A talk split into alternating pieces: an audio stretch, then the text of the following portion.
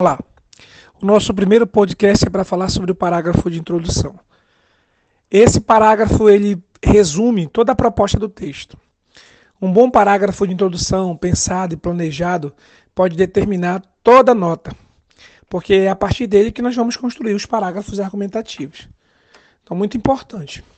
Você precisa começar o seu parágrafo de argumentação de uma maneira que já marque a sua proposta de texto.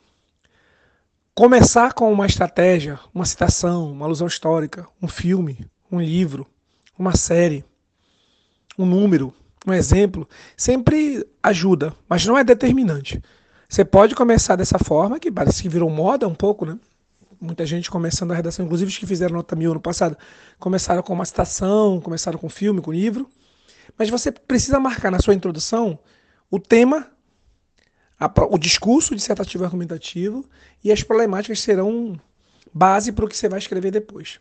Então, na introdução, é muito importante lembrar: o tema tem de aparecer.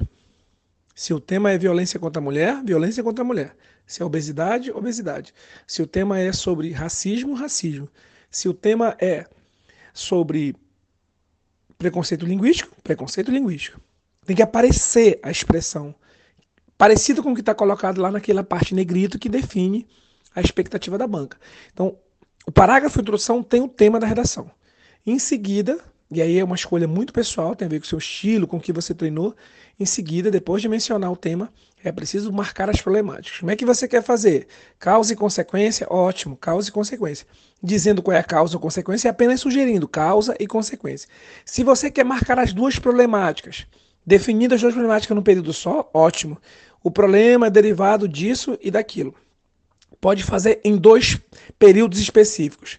De início, é importante lembrar que o problema está associado a isso, aí faz ponto.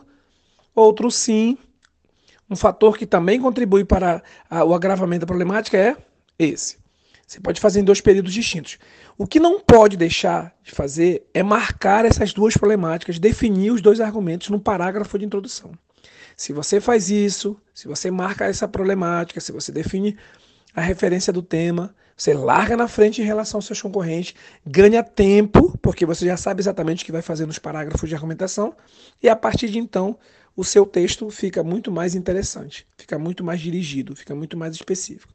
É assim que você tem que fazer, é isso que você tem que fazer no parágrafo de introdução, é desse jeito que você tem que se portar no dia 3 de novembro, e logo, logo mais podcast para falar sobre outras referências outras posturas, outros comportamentos diante do tema, para a gente buscar uma nota alta.